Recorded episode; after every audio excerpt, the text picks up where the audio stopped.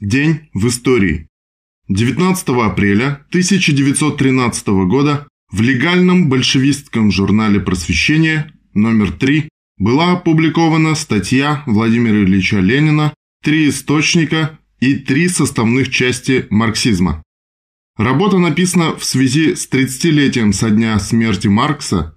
Она содержит сжатый анализ исторических корней, сущности и структуры марксизма и была предназначена для партийных активистов, пропагандистов марксизма среди рабочих. 1919. Интервенция. Красные флаги над французской эскадрой.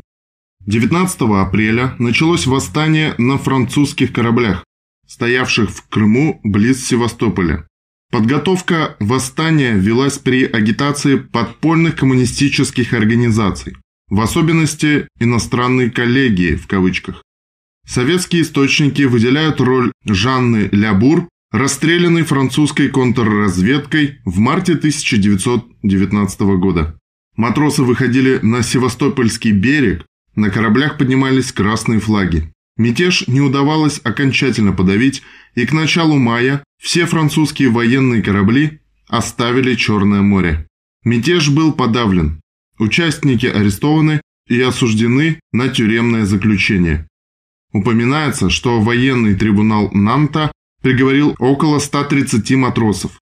Восстание на кораблях французского флота убедительно показало великую силу пролетарского интернационализма и солидарности международного пролетариата.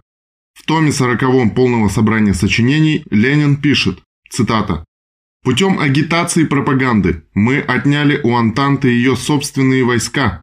Мы победили империалистов не только при помощи наших солдат, но и опираясь на сочувствие к нам их собственных солдат». Конец цитаты. 1925. Здравствуйте, ребята! Слушайте пионерскую зорьку. Ежедневно с утра в 7.40 из всех радиоприемников огромной страны под призывные звуки горна раздавались задорные ребячьи голоса. Здравствуйте, ребята! Слушайте пионерскую зорьку. Название радиопередачи придумал знаменитый детский писатель Аркадий Гайдар. Впервые радиогазета для школьников вышла в эфир 19 апреля 1925 года, а прекратила свое существование 30 декабря 1991 лишь на 4 дня пережив СССР. В этот же день 1970 года с конвейера сошел первый автомобиль ВАЗ-2101. 19 апреля 1971 года ракетой-носителем «Протон-К» На орбиту Земли с космодрома Байконур была запущена первая в мире долговременная орбитальная станция «Салют-1».